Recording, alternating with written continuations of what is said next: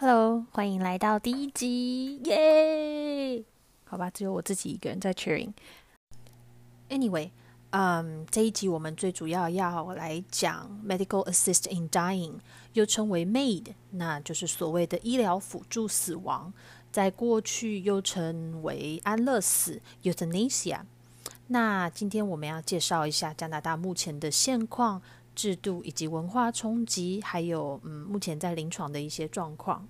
那欢迎大家加入我一起听听看。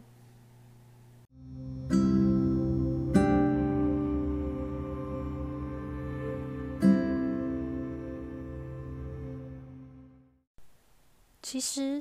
这个议题，嗯，在台湾已经讨论了非常非常多年。猪猪还记得我在高中和大学都曾经有课程针对这个议题做出辩论，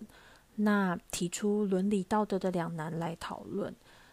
最最最一开始讨论安乐死这个议题是在大概三十多年前，因为一位叫做王小明的女士，那她在非常年轻十七岁的时候，因为车祸而成为植物人状态。那他的爸爸、妈妈、爸爸妈妈非常辛苦的照顾他，可是一直看不到王女士有醒来的可能。那最后他们在身心俱疲下，公开呼吁政府让安乐死可以合法化。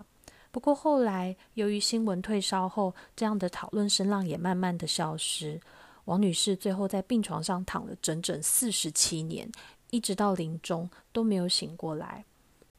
后来比较近期的，嗯，就是大概在二零一七年，体育主播傅达人公开呼吁安乐死法制化。那同一年，曾有份调查报告出来说，台湾民众有超过九成的人支持安乐死。这样的状态下，可能因为健保制度的完善，让国民更健康，也更能了解到无效医疗带来的临终痛苦。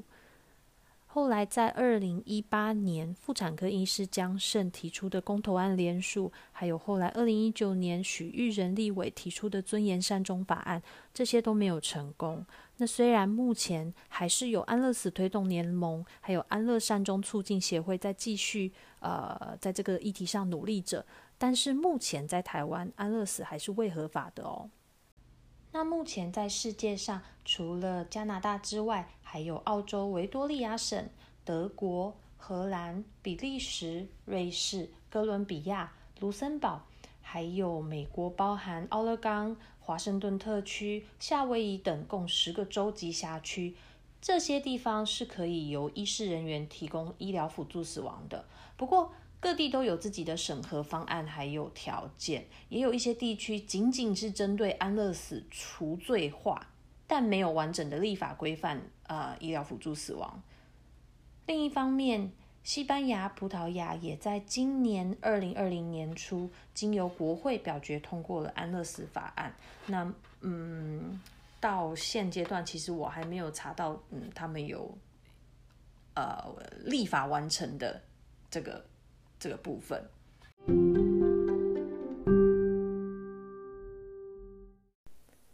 加拿大的医疗辅助死亡是在二零一六年通过，然后慢慢开始完善，然后从二零一八年十一月开始，联邦政府开始系统性的统计，还有管理各省及辖区有关医疗辅助死亡的现况。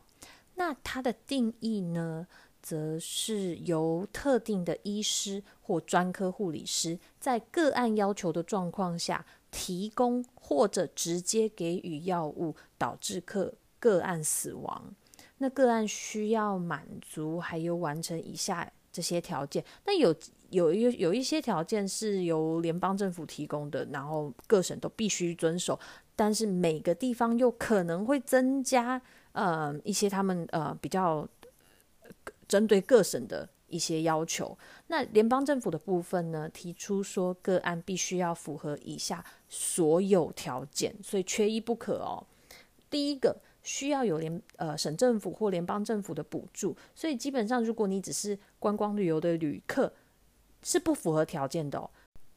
在卑诗省的话，那就是如果你有。啊，短暂的签证，比如说你有学生签证，你有工作签证，然后在这在卑诗省居住超过六个月以上，你就可以申请我们卑诗省的健保。那如果你有了健保，你就符合了这个条件。那第二个条件呢，就是你必须要年满十八岁，而且认知功能完善，有自己自主做决定的能力。第三个是你必须要能完全自主的做出医疗辅助死亡的申请。你没有受到任何外在的影响或是压力，所以不能是你的家人叫你做这件事情，然后你来做这件事情，或者是说他们给你一些无形的压力，让你去做这个决定。那这些都是需要呃由医师去判断，然后去跟你们讨论，然后去做出呃这个判断，看看你是不是有被影响的。那第四个是说，你可以在接受了完整的资讯之后，仍然同意接受医疗辅助死亡。然后第五个的条件呢，就是你必须要有重大或是无法治愈的疾病、病症或者是失能的状况。那在这部分，呃，联邦政府的网站给出的字是 “grievous and irremediable disease”。grievous 的呃定义是 causing grief or great sorrow，就是它会带给你啊。极大的哀伤，还有强大的悲痛。那 irremediable，它指的是 not admitting of remedy, cure or repair，指的是它是无法被治愈的，没有啊治疗方案的，或者是无法被修复的。那呃，联邦政府也还有进一步的解释，说个案不需要会有致死的病症，或是。呃，要到临终阶临终阶段才可以符合条件。如果有重大伤病，然后会进展到无法再恢复的状态，而这样的状态会造成身体或精神上的折磨，让个案无法再承受，就可以考量为符合条件的。所以，呃，这就是为什么在二零一九年，Gail Garlock 成为加拿大第一位以失智的诊断成功取得医疗辅助死亡的个案。Gil Garlock，他在二零一四年被诊断了路易氏体失智症。他这个路易氏体失智症呢，在退化型失智症中的发生率仅次于阿兹海默症。这样的病症除了认知功能障碍之外，在病程的早期，可能就会有一些非常类似 Parkinson's disease，呃，帕金森氏症的现呃的症状出现，比如说像身体僵硬、手抖。走路不稳，还有一些无法解释、重复的跌倒现象出现。Gil Garlock 在第一次申请的时候，呃，他的医师判定他不符合条件；而在第二次申请的时候，医师明显就可以看得到 Gil 的 Gil Garlock 的退化。那他的太太也发现说，在这中间，Gil 的阅读功能大幅度的下降。那阅读这件事情对 Gil Garlock 来讲说，几乎是他生命中的全部，所以成为了一个无法再继续阅读的人，对他来讲是一个无法承受的一个失能。那医师在经过呃严谨的评估和审核后，判断说，他虽然语言能力下降。但是他的认知功能完善，而且还是有自主做决定的能力，所以最后呢，在二零一九年的五月九日通过了 Gail Garlock 的申请，并且在同年的八月二十六日给予了医疗辅助死亡。那呃，针对 Gail Garlock 的部分呢，其实在这一篇新闻报道里面还有讲到了一些。包含他在临终死亡的时候，他的家人陪伴在他身边，还有一些呃，他的家人针对这部分做出的一些回应，其实都蛮有趣的，是一个很值得去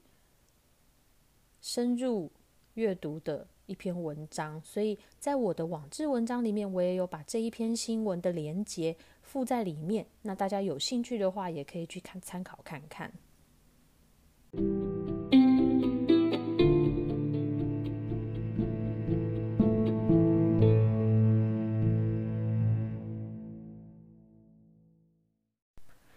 我们刚刚讲了这么多规则之后，有没有什么样的制度去防范医师人员滥用这个制度，或者是来保保护个案、保护医师人员呢？有，比如说前面我们讲的几个条件，其实很大一部分就是在试图保护个案，虽然它从某方面来看，也可能是阻碍个案去取得医疗辅助死亡的呃一些原因。那我们在联邦法律里面其实就有规定说，呃，比如说个案必须要经过两位独立的专科医师，对不起，专科护理师或医师来评估，确定符合条件，也必须要由医师或专科护理师确定符合重大疾病或失能后，才可以签署同意书。那在签署同意书的时候，也必须要有呃两位的独立的证人面前，他们必须要在场签名。并且签下日期，然后两位的独立证人也必须要签名。在整个评估的过过程中，需要无数次的去提供个案收回申请的机会。那这包含在最后执行之前，都要再问过一次个案，确定他们的意愿。那确认意愿的这部分，其中在第一次和第二次的评估之间，需要间隔至少十天以上，确认个案真的想做医疗辅助死亡，而不是一时的一时冲动的决定。所以在这整个评估过程中，你会不止一次的听到医师或专科护理师重复的跟你确认，你确定要做这件事情？Are you sure about this？在经过他们提供你所有的资讯，然后做过所有的评估之后，在最后最后，即使你通过了两次的评估，你在最后医师或专科护理师要给予药物之前，他们会再问你最后一次：Are you sure about this？你必须要能够有知情同意的能力，你必须要有自主决定的能力，清楚的回答说 Yes。I want this。这样的状况下，你才可以接受医疗辅助死亡。那这部分呢，只能提供给可以自主做决定的行为人。所以，如果呃你是没有办法自己做决定的，你想要医呃就是交代给医疗代言人或者是指定的亲友，这样子是不行的哦。唯一有一个例外是说，如果行为人无法自行签署同意书，就是是呃身体上的的的阻碍，让他没有办法自行签署同意书，但是他的认知能力是呃完善的哦。这样的状况下，是可以由另外一个行为人来依照个案的意意愿签署同意书的。那除了联邦政府的约束之外，卑诗省政府还增加了以下的几个条例作为 safeguards。在评估个案的时候，需要一位的呃独立的注册医疗人员来视讯见证这整个过程。做评估的两位医师或专科护理师，其中只要有一位。觉得个案可能没有办法做出 informed consent，也就是我们说的知情同意的话，那他们就必须要请一位可以评估个案行为认知能力的第三方医师或专家来协助评估。那在药师提供药品。的时候呢，他必须要直接提供给 order 的那一位医师或专科护理师。那如果这个药物没有用到或没有用完的话，也要由 order 的这位医师或专科护理师直接归还给药局。所以这都是不能交代给第三方，就是你不能说，诶，我的同事他也是注册医师啊，不行。这件事情就是必须要由呃 order 的那一位，不管是医师还是专科护理师来全程做。这一些动作，最后呢，就是给予医疗辅助死亡的医师或专科护理师必须要在现场，因为这部分是因为医疗辅助死亡有两种，那一种是呃医师或专科护理师提供你药物，然后让呃让让个案可以自行使用。然后造成死亡。那另一种呢，就是由医师或专科护理师直接给予药物。那可能大部分是呃静脉注射。那在这两种状况下，医师或专科护理师都必须要留在现场，一直到个案宣告死亡。这中间是不能请呃其他医师人员来代理的哦。所以借由这些 safeguards，希望可以同时保护医事人员以及个案，然后让呃双方都可以呃是在安全，然后是在完全自主同意的状况下去做出这个行为的。那接下来我们就聊聊就是有关现况的部分。加拿大自从在二零一八年十一月十十一月一号开始，就要求说，呃，医疗辅助死亡案例是必须。强制通报的，在这之前，从二零一六年六月十七日起，一直到二零一八年十月三十一日这之间，医疗辅助死亡不是强制通报的哦，它是呃自愿性通报。所以目前呢，我们从最一开始法案通过，一直到二零一九年年底，目前加拿大累积的累积在案的案例，总共有超过一万三千九百四十六位个案接受医疗辅助死亡。那么，在今年二零二零年的七月，加拿大也出了第一份呃医疗辅助死亡的年度报告。在这份二零一九年的年度报告中显示，这一年度里，全加拿大接受 MAID 死亡的个案有五千六百三十一位。占了总死亡率的两 percent，那相较于二零一八年来说，上升了二十六点一 percent，算是从二零一六年通过医疗辅助死亡法案后持续稳定的在上升中。那其中男女的比例差异很小，只有不到两 percent 的差异。那其中男性是比较多的，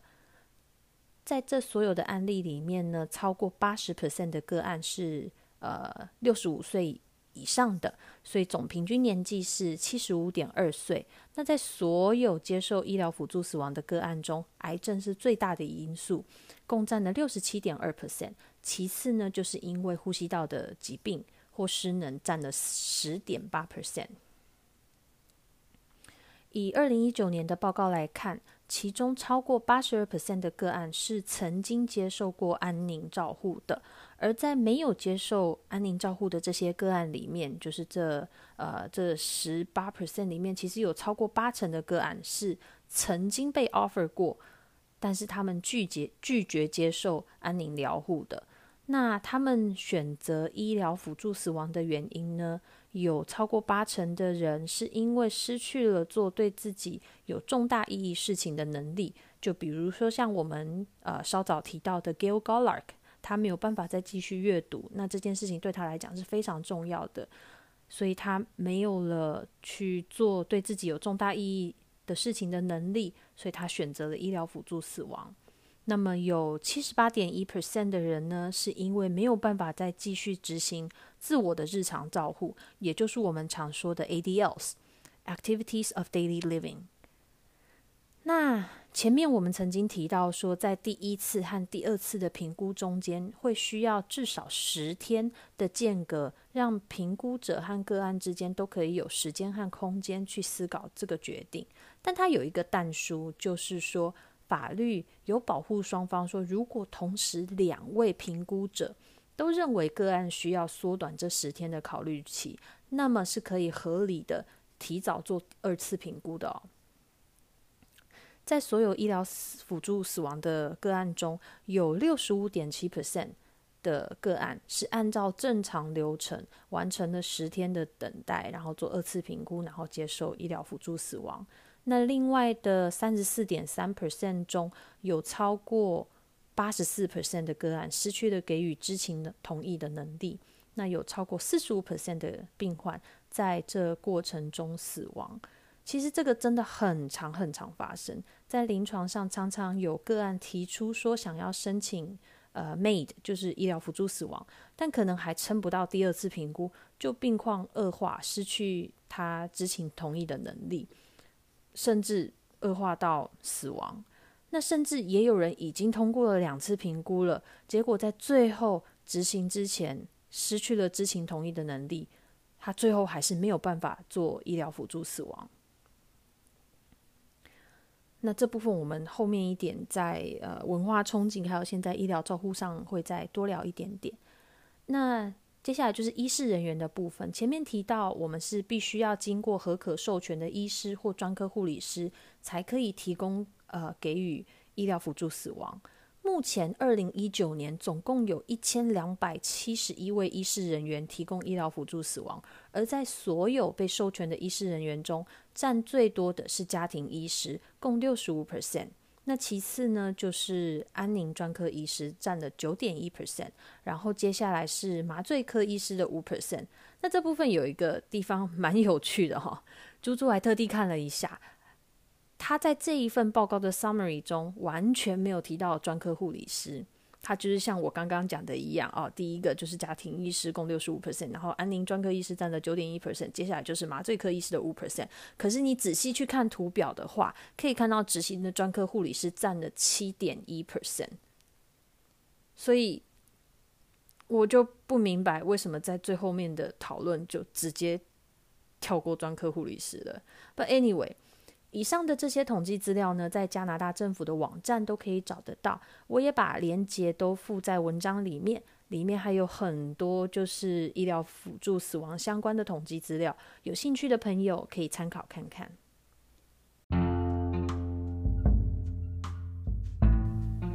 最后，想要来聊聊一些呃伦理道德的两难，然后还有一些我在临床照护上看到的状况。其实，我们讲 medical assisting dying 是在加拿大的讲法。我们讲医疗辅助死亡，那其实它分成两种，一种是由医疗人员直接给予药物造成死亡，那另外一种是医疗人员提供药物让病人自己服用，然后造成死亡。那首先第一个是医疗人员直接执行的话，其实就是我们常常所常常讲的安乐死。呃，euthanasia，那这部分的话，就是由医疗人员直接给予药物，那大部分大部分会是静脉输液，那另外一部分就是我们刚刚讲到的，呃，医疗人员提供药物让病患自行使用，那这部分呢，在美国又称为 physician-assisted suicide，就是由医师呃辅助的自杀。那其实，在这两个方式上面，呃，很多地方是不乏医师帮助病人自杀，但是医师是不能执行安乐死这个动作，就是医师是不能直接给予药物的。那同时，其实。这部分在医疗人员的两难上，其实很大一点，就是因为我们大家都听过嘛，身为医疗人员，我们最大最大最大的一个宗旨，就是我们不能造成任何伤害，First do no harm。所以其实有非常多的医疗人员是不愿意去当那一个执行者或是提供者的。呃，我在临床上也听过一些护理人员跟我分享说。他们自己本身的信仰、本身的的的坚持是没有办法去接受 medical assisting dying 这件事情的，不管是呃有医疗人员协助执行，还是由病人自己执行，其实他们自己他们都是没有办法接受的。所以在这样的状况下，其实你就需要告诉你的同事说，我没有办法。接受这样的事情，所以我没有办法照顾这个病患，我必须要换一个个案来照护。其实，其实这个在临床上都是非常能接受的，因为你必须要了解自己的限制在哪里，你必须要了解自己可以接受和不能接受的事情在哪里，这样子你才可以提供给病人更好的照护。那。同时，其实另外一方面，我们也常常看到医疗人员会不断的在询问自己、询问医师说：“Why are we doing this to this patient？” 我们为什么要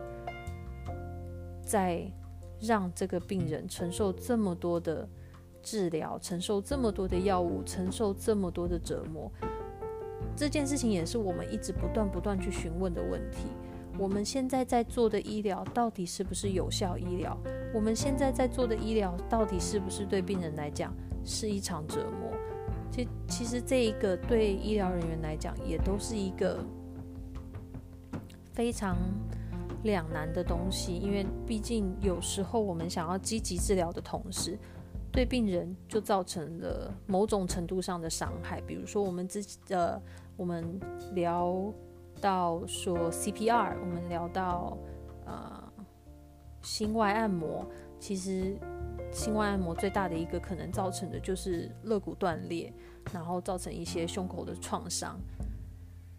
这部分其实对医疗人员来讲，真的是一个非常上非常大的精神压力。所以，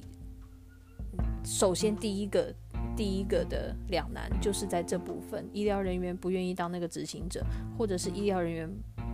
没有办法去确定说，我们现现在在给的到底是不是无效医疗，我们是不是应该。不再积极治疗。那前面其实聊到，就是每个人有自己的信念，每个人有自己成长的背景，每个人有自己呃不一样的过去、不一样的故事、不一样的经验。其实这些都会影响你当下的判断。那身为医疗人员，其实最重要的就是你要一直不断的去问自己，不断的内省。去问自己说：“我要的到底是什么？我相信的是什么？”然后分清楚这些之后，其实最大的努力方向就是你要努力的，不要让自己的信仰，不要让自己的呃一些我们讲成见或者是偏见，不要让自己的一些坚持去影响到你的照护。你应该是要是公平公正的，你应该是要可以完全。不戴任何有色眼镜去看待一位个案，还有他的家人的，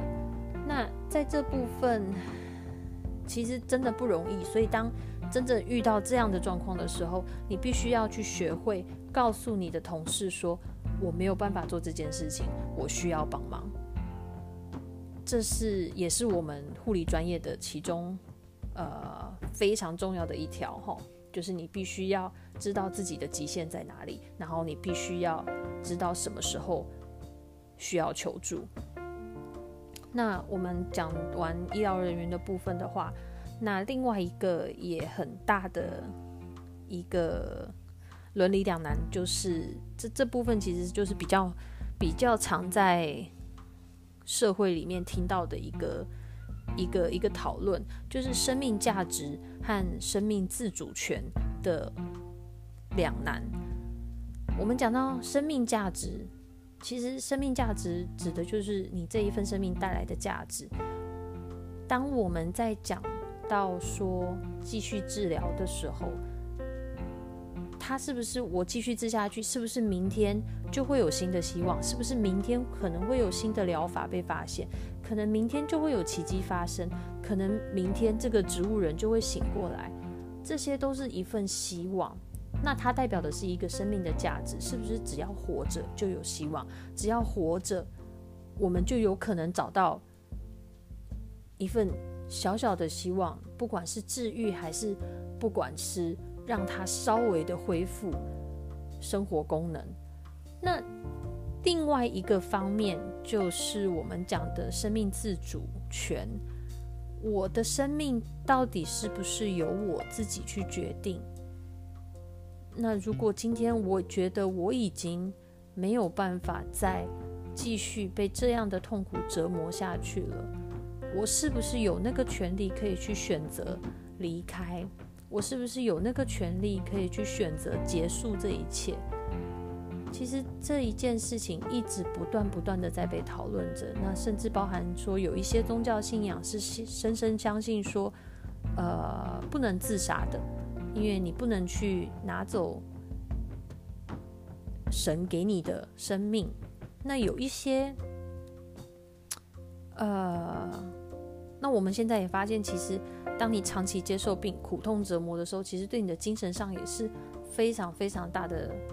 影响。那可能也会造成说，我们其实社会新闻上也有看过一些，在台湾，嗯，可能说是长期照顾一个，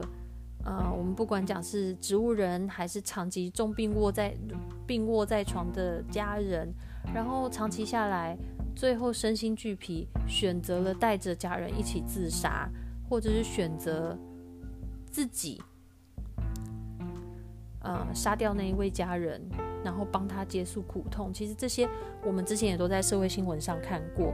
那不要讲在台湾，其实在加拿大我也有听过这样的案例，就是一位老人，那他因为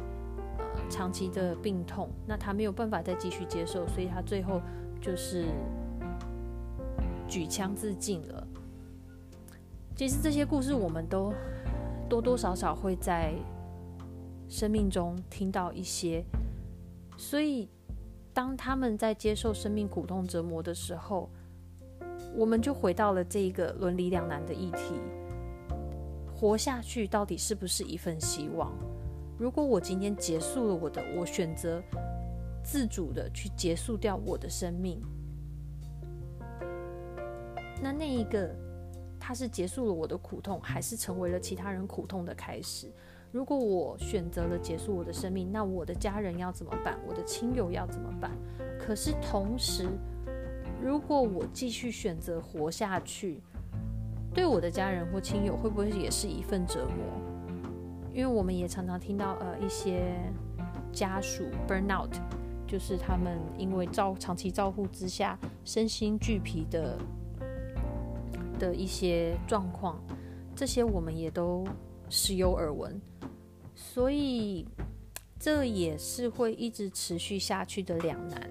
议题，因为我们不知道我们这样继续下去的，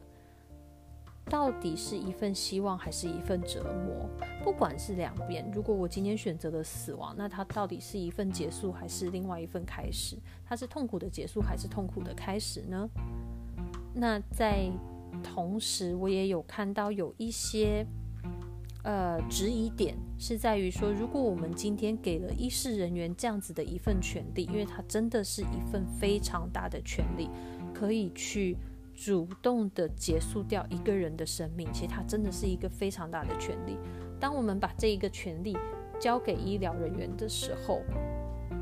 那是不是会造成部分的医疗人员？不再积极的去治疗，那甚至是忽略病患的需求呢？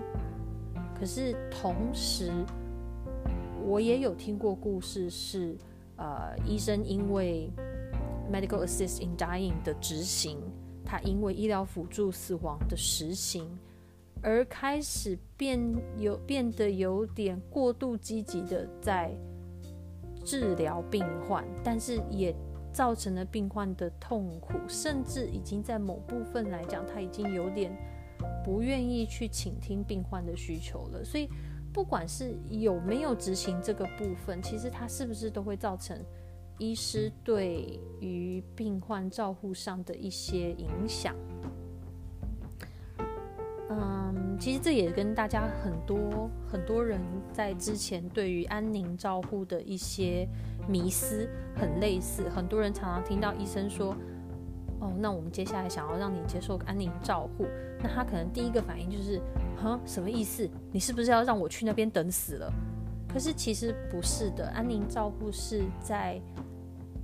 以提供一个舒服、一个舒缓照护的前提下。去做治疗，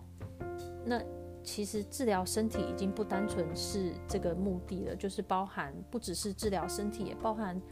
治疗你的心灵跟治疗你的精神状态。因为其实真的长期处在苦痛，就是病痛折磨里面，真的是一件非常非常非常辛苦的事情。尤其是呃一些疾病可能会造成疼痛感，那这些疼痛其实。长期下来，真的会让人病精神耗弱，所以在这样的状态下，很多人都会以为说安宁照护就只是去等死，可是其实真的，真的，这这真的是超级超级大的误会。安宁照护绝绝对对是远超过这些东西。我们只是希望可以让病人在人生的这一段路可以走得舒服。可以好好的去度过这一段，然后好好的去完成他想做的事情，好好的去计划他接下来要面对的事情。所以，嗯，其实医疗辅助死亡在目前临床上，我看到了许多病人，他们是有提出这个要求，想要接受医疗辅助死亡的评估，但真的也看到很多病人是没有办法真的撑到那一个阶段，没有办法真的撑完两次的评估，没有办法去走到那个最后一步。所以，其实其实这个部分就也在最后想要跟大家聊聊，就是。呃，虽然我们现在都很健康，虽然我们现在，嗯，尤其是像我们其实还在青壮年的阶段，很多时候其实我们或许不会去思考到这个问题，但其实或许慢慢的我们可以开始去思考，因为我们谁都没有办法保证那一天什么时候会到来。那如果可以事事先提早去思考说。什么样的照顾是我想要的？什么样的人生是我想要继续呃生活着的？像我，其实我就不能不能去想，没有办法去想象说，如果我有一天我没有办法再跟任何人沟通，有可能是我讲的话人家听不懂，或者人家讲的话我听不懂，或者是我根本没有办法讲话了。我没有办法去想象，如果真正到了那一天。我有，我还有没有活下去的勇气？所以，其实我觉得很多时候，我们可以开始慢慢去思考，什么事情对我来讲是意义重大的？在什么样的状态下，我会选择想要希望我的家人可以放手让我离开？在什么样的状态下，我会希望我的家人可以积极治疗？其实这一切，如果你在加拿大的话，都希望你可以参考看看所谓的 Advanced Care Planning。我们所谓所谓的进阶呃照护计划，那在台湾的话，我相信应该是有那个病人自自主法、病人自主、病人医疗自主法，可以去呃做一些事先的安排。那其实不管怎么样，其实希望大家可以开始去看找呃搜寻一些相关的资料，因为呃。人生其实真的很短，然后也很无常，所以很多时候我们都不知道自己的下一步会是什么。如果可以事先计划好，其实某种部分上也是让自己的家人在最后的那条路的时候压力少一点点，因为他们知道我们想要的是什么，他们知道我们呃所期待的是什么。所以，这其实真的非常推荐大家可以思考看看。